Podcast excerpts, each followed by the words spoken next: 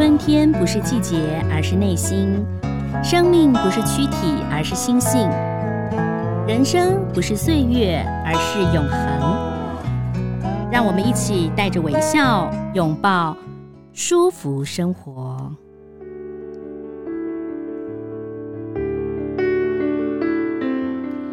嗨，各位朋友，大家好，我是赵婷，欢迎收听舒服生活。那希望大家呢可以到这个脸书帮赵婷按一个赞啊。那同时，如果说你收听的舒服生活你很喜欢的话，也希望大家可以帮我们分享出去哦。今天呢，在我们的 Podcast 节目当中，很高兴为大家邀请到了一位心理咨商师。嗯，我个人真的非常非常佩服他。努力的念书，然后分享了很多的很棒的观念给大家。前一阵子呢，推出了断电心理激励，以及从习惯洞察人心。最近呢，出了一本《从说话洞察人心》。欢迎林翠芬，翠芬老师你好，Hello，主持人周婷，然后各位亲爱的听众朋友们，大家好。哎，翠芬老师的 Podcast 是啊、嗯呃，林翠芬心理师洞察人心时间。哦、所以看到你呢，就是看到跟命理老师一样，对不对？就是你跟您聊天，你就可以洞察我的心。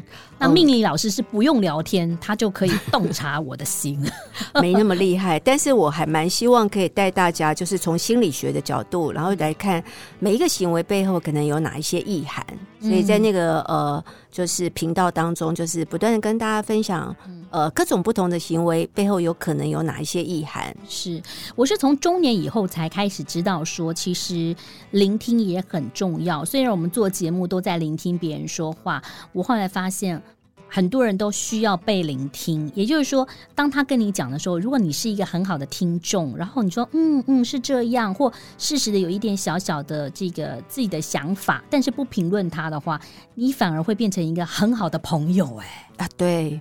因为从如果从心理的角度来说啦，嗯，光是听这件事情就可以让一个人从一个很激昂的情绪慢慢慢慢的镇定下来，嗯，那这是其一。其二，你光是聆听一个人叙述他所经历的一些事情，那听也是一种分享，嗯，所以很多时候如果我们有一个听众。然后他是很认真的听，专注的听，那你就会感觉自己是被重视的，也是觉得自己好像所讲的话对他是有意义的，不是好像呃可有可无的，或是他都听得不专注。所以有些时候我自己做心理智商啊，我发现心理师最主要的功能其实就是聆听。嗯，那你会不会在当心理师的时候，对方跟你说话，你会用手掐自己的大腿，因为你一直在听他重复的讲 同样的事情，但你还是要带着微笑说啊、哦，是，嗯嗯，我知道了，对，嗯，我觉得我不会，我真的不会，是因为我在聆听我当事人叙述的过程中啦，我有一个习惯，我都会先跟当事人说明，因为我们在做咨商的时候是需要先跟当事人说明的，所以我会告诉他说，我们内容是保密的，但是。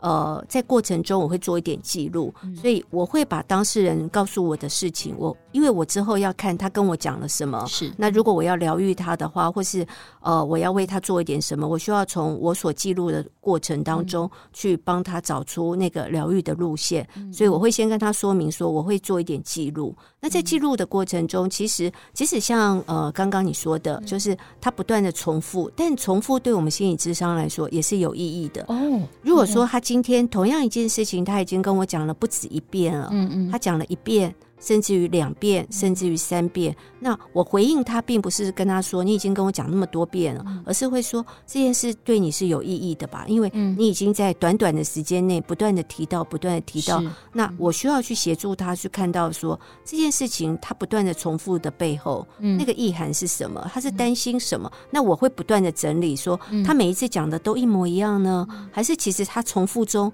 还是有不一样的地方？还是说他在重复中是他担心我？我没听清楚吗？因为我都有不断的回应说，哎，我听到什么，听到什么。如果在这个过程中，他还是会不断的重复的时候，那我就会跟他核对，重复的意涵是什么？哦，他何以需要一直重复？所以从心理智商的过程当中，每一个行为的背后都有意义，所以我不会觉得他好像呃在绕圈子，一直讲同样的事，而是会从他做这件行为不断的讲同样的事，那。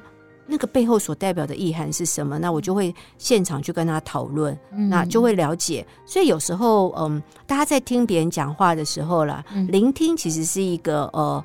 了解人最主要的康庄大道。嗯，我们在听一个人叙述的时候，可以了解的东西真的非常多。可以了解一个人的想法，可以了解他的个性，可以了解他在意的，可以了解他的情绪，也可以了解他在跟你讲这些事情的时候，他在跟你讲什么。嗯，那他的渴望，他的期望在哪里？真的可以接收到的讯息真的太多了。那如果这样说的话，我真的不太了解翠芬老师哎，因为我我都是。你你讲，你就是我都没有听到你说自己，就是我们讲的都是跟比较公式嘛，就是有关系的，就是好像没有用聊天的方式，哎，这也是心理师的这个比较不会讲自己的事情，对不对？呃，如果这是一个专业，对不对？不能够说自己的事情。嗯嗯，我不会用不能说，嗯，因为如果说如果是在呃做智商的过程中了，嗯、如果要讲到我自己的时候，嗯、那我们心理智商是很讲究，你跟当事人互动的每一个过程，你都要很清楚的知道你在做什么。嗯、所以，如果我要分享我自己的时候，嗯，我会分享，但是我会很清楚的知道我做这件事情要带给他什么。嗯、就譬如说。哦我如果要跟他分享，说我跟你一样，我有同样的经历，嗯、那我在分享这个过程的时候，我就想说，有可能我要让他从不同的角度看同样的事情，是是嗯、还是我在跟他分享这件事情的时候，呃，是希望呃拉近我们两个的距离，嗯嗯，嗯，所以这个。这个我清楚知道，你现在在做的这个是什么意涵，带、嗯、给你当事人的帮助在哪里？嗯、那这个在做我们就做心理智商就是重要的了。对，要沉得置物气，我觉得我不但不适合当心理智商。那我们今天来谈的就是平复伤口嘛。哦，那我觉得有些人平复伤口的方式很多，有人靠运动，有人靠说，嗯、一直说，一直说，其实也是嘛。嗯、就其实愤怒也是一种。方式，因为你碰到一些事情，你可能有时候先愤怒，然后不相信、沮丧等等啊、哦。呃，像现在世界这么乱，我们看俄罗斯跟乌克兰的状况，然后我们看到香港的疫情等等，很多你打开脸书，突然你发现你久未联络的朋友，或者你曾经说过说再约吃饭的人，突然就不见了。这个有些人真的是受伤，可是这个伤口会不会马上看到？然后我们要怎么样平复？会不会有些人就是因为以前的伤口，可是一个事情激发以后，两三年后才会突然爆发出来？呃，你讲的很好，因因为呃，像你刚刚说的，呃，这两个，一个是战争，嗯，然后一个是疫情，嗯，这两个部分都会跟生命安全有关，嗯、所以，嗯，这两年其实我们会经历很多啦，虽然在。嗯台湾没有那么严重，但是其实呃，你会发现这个世界有非常多的人在很短的时间内，在措手不及的状况下，在没有预警的情形下，遇到了一个呃很多周遭的人离开啊，或者是呃遇到很多一个呃天灾人祸，对天灾人祸突变突突然发生的事件，那这种就非常非常容易形成我们所谓的。创伤后压力症候群，尤其像战争，有非常创伤后压力症候群这个名词，就是从战争来的。哦，韩就是那个越战之后，嗯，越战之后就发现有非常多人出现很多很奇怪的行为，然后不管是呃冷漠的。或者是说，他们出现非常多的一个呃反复的噩梦，嗯、然后自我伤害，嗯，自我伤害，或者是说，他们有可能会变得很麻木，嗯、没有情感，很冷漠。那。呃，对自己再爱的人都没有办法流动情感的这个部分，嗯、那那个时候就做了非常多的研究，就发现说，哎，人何以会这样？历经了一个创伤之后，会有非常多创伤后压力症候群的反应。嗯嗯、呃，那这些的确像你说的，嗯、每一个人的个别差异非常的大。嗯，那有些人会做反复的噩梦，所以反复的噩梦就是在创伤中最常见的。哦、呃，所以像很多时候，这次疫情啊，我之前也遇过，有非常多人会做反复的噩梦，譬如说。他会梦见他跟一群染疫的人被关在一起，哦、然后他觉得非常非常的害怕被传染了，嗯嗯、或者是说，呃，他可能在那个状态下，他会做很多噩梦，是他不断的被追，他会很害怕说，嗯、呃。会不会发生什么样的呃状况或事情？所以或者也有些医医护人员会梦到不断的帮病人插管啊或什么的，哦、就各式各样的噩梦都有。所以一个是从反复的噩，如果说要疗愈的话，我反而觉得有非常多。虽然反复的噩梦是创伤后压力症候群中很重要的一个呃行为的反应，但相对的，我发现疗愈的呃。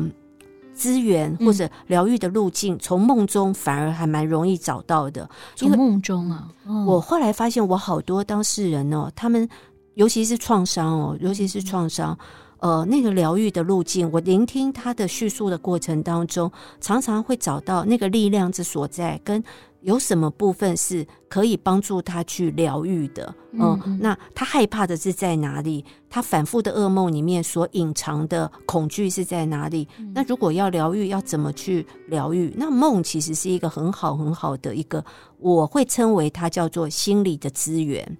我跟老师分享一个，就是我爸爸往生之后嘛，哈，呃，我我。就很就一直没有梦到他几次。那我有有一次我梦到他，就是他坐，就是我带他坐一个公车，公车非常挤啊，有一些阿姨们在那边聊天这样子。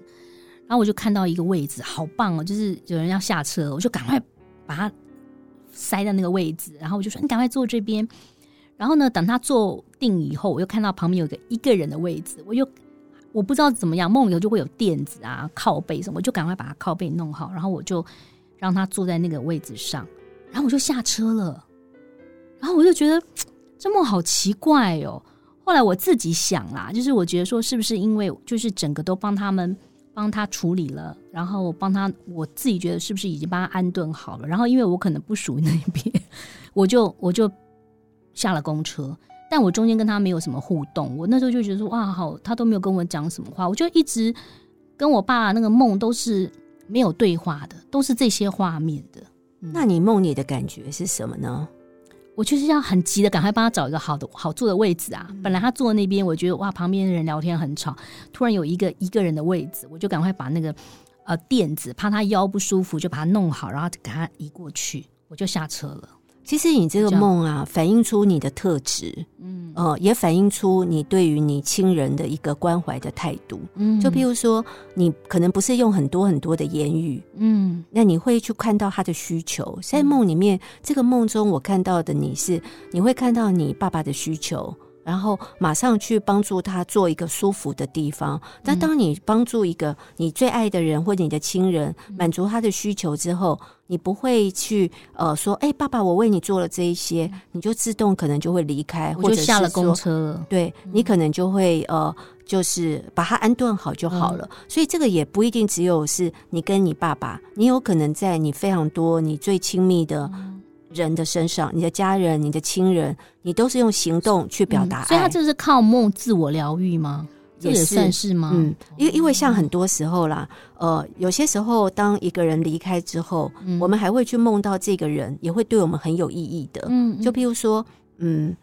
有些人会梦到说，哎，他整个人都神清气爽。像我爸爸过世之后，也是我的呃小侄子就会遇梦到，呃，我爸爸回来告诉他说，哎，我现在病都好了，我现在好轻松哦，还是会有说话对话，有对话都都没有疼痛了。那我们听到这个梦，当然就会觉得好像他终于解脱身体的痛苦了，你们会好过很多，对，我们会好过很多。所以有一些梦境。它带给呃，就是我们在世的亲人，会有一种疗愈的力量，也在这里。因为我们每个人都知道说，哦，他生前所苦的，他现在已经不苦了。那这样是不是大家就会觉得，嗯，他这样好像对他也是有帮助性的？那有些时候我们在。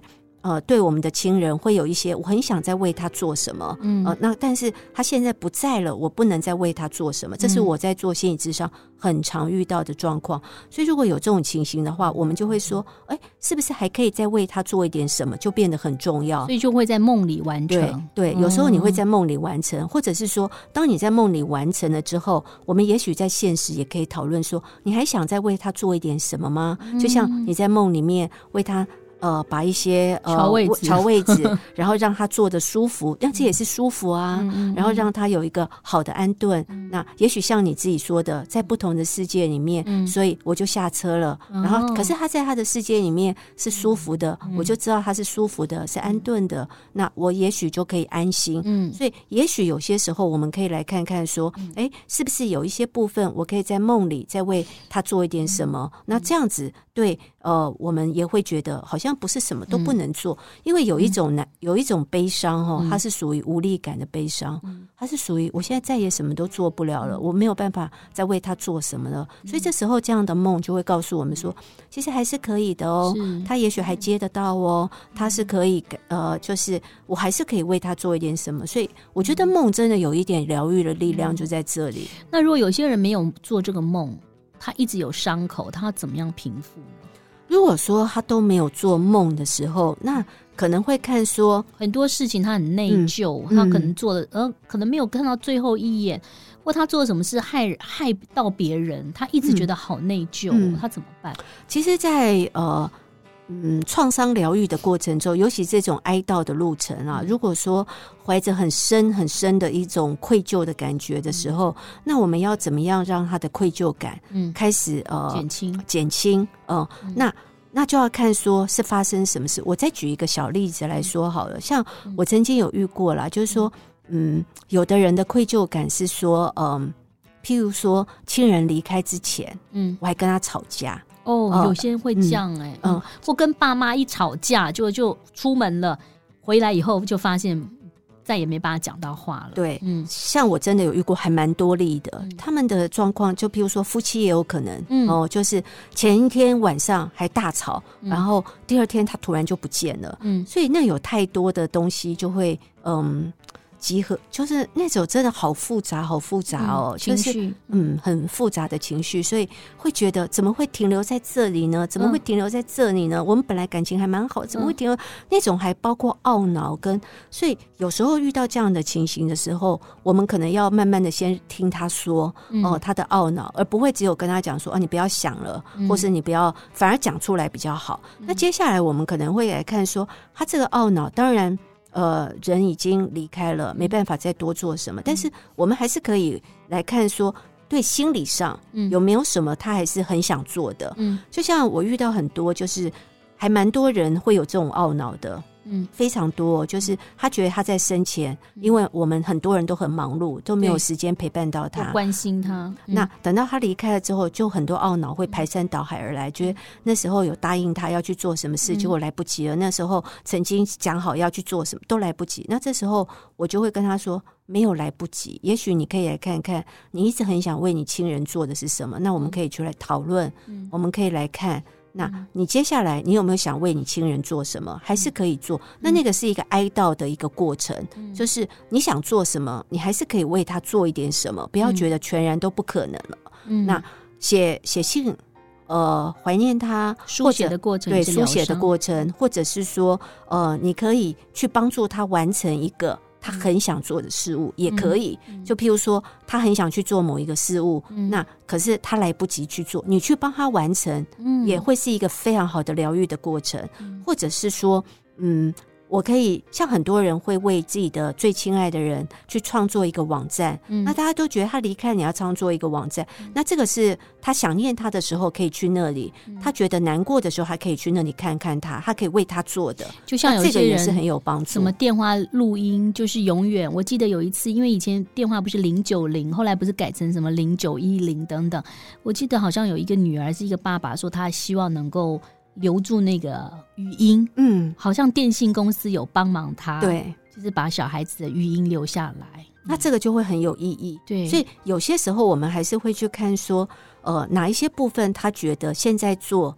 对那个过往的人是非常离开的人是非常非常有意义的，是。那这个也会对疗愈他很有帮助，因为不是说我们什么都不能做，我们只会只可以被无力感包围。嗯、那我们与其被无力感包围，不如来看看说，呃，怎么样去抒发你对他的思念也好，嗯、或者或者是说有没有一些，所以有些时候啊。仪式化的行为还是很重要的。仪式化，仪式化的行为，嗯、像我们传统有非常多如果以华人的世界来说啦，有所谓的守丧，嗯，三年，三年。那我们现在现代的社会当然不可能做这样，但是我们会有一些仪式化的行为。那这些仪式化的行为，不管是折莲花也好啦，或者是说呃做某一些呃仪式哦，那特别是某一些宗教的仪式特别多。那这些仪式对于呃。亲人是很有意义的，因为法会啦，嗯，法会，嗯，那这些仪式化的行为对亲人的意义，就是我们在这些法会，在这些折莲花，在这些呃仪式化的行为的过程中，我们就会互动，嗯，我们彼此就会去怀念那个人，我们彼此就会觉得我们正在为这个人。做一些事，嗯，那这些对于创伤的疗愈其实是很有帮助的。嗯，所以有时候我们可以透过很多仪式化的行为来帮助我们安顿身心，那这个也很重要。所以宗教其实也是很好，不管你是什么样宗教，对宗教非常好。有的人相信光嘛，有的人觉得说他其实往生，他是往另外一个生哦，对不对？那当然有的基督教啦、伊斯兰教都不太一样。我觉得其实蛮好的。最怕的是不是老师就是说没有感觉？你刚刚讲没有感觉，麻木，没他就是没感觉。嗯嗯，现在很多年轻人，你问他什么，没有没有想法。你开心吗？也不会。你难过吗？也不会。这个是他们没有感觉，还是他们没有去练习把感觉表达出来？因为现在很多小孩会练习，老师跟你说什么叫愤怒，什么叫做什么？因为有些人不太知道他的感觉是什么，情绪是什么。有一种。像你说的这种状况，有一种是他对于他的情绪的状况不清楚，嗯嗯嗯。那当然有一种他是属于麻木。如果说遇到了一种创伤之后，的确有些人会变麻木，变得无感哦。嗯嗯。但越是无感的人，越是没有办法去释放情绪的人，那他走的路会越久。嗯嗯。那也要特别注意是，有一些历经一个重大的事件以后，嗯，他有可能在他不是呃。情绪会出来呀、啊，哭啊，或者是说难过啊，他都没有。但是他有可能改变的是他的人格特质，那这个更需要注意，因为很多譬如说有一些暴力倾向的人格特质，那他出来的不是呃悲伤难过，他有可能会转成肢体语言，或者是转成对这个世界的敌意，或者转成某一种。呃，人格特质，譬如说他会害怕分离，那他转成一种奇特的人格特质或是行为的时候，嗯、那像这个部分，我觉得还是有影响的，不代表没有。哦、嗯，所以反而我觉得越是像这样子的状况，其实他们越需要心理专业的协助，嗯、但是他们就会觉得自己好啊，还好啊，嗯、没有什么。那我这边也会跟大家分享了，因为创伤是一个个别差异性非常非常的大。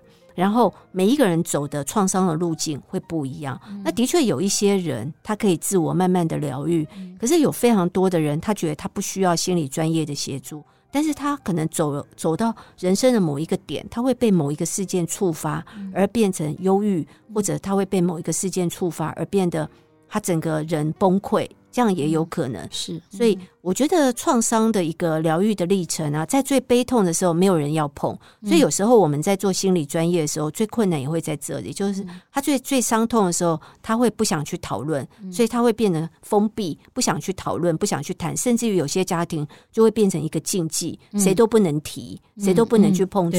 那这样子有些时候。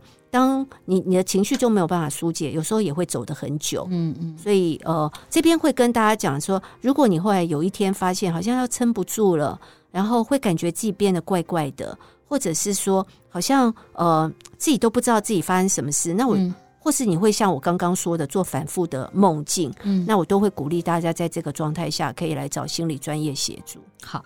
今天谢谢这个翠芬老师提到这么多的意见啊，那还有如果你想知道更多讯息，可以买老师的书哦，《说话洞察人心》，还有一系列的，那也欢迎订订阅这个 Podcast 啊。除了舒服生活之外，请去搜寻林翠芬心理师洞察人心时间。哎，好，今天非常谢谢翠芬老师，谢谢，谢。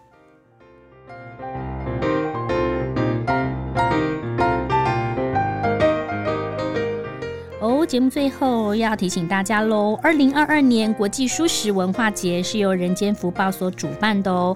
那在这个蔬食文化节当中呢，五月六号到五月九号，我们有八大主题馆，二十项精彩的体验区，有蔬食一条街。同时展期呢，适逢浴佛节，所以我们有设置浴佛区啊，让大家呢可以一起的来参与喽。下次再见喽，拜。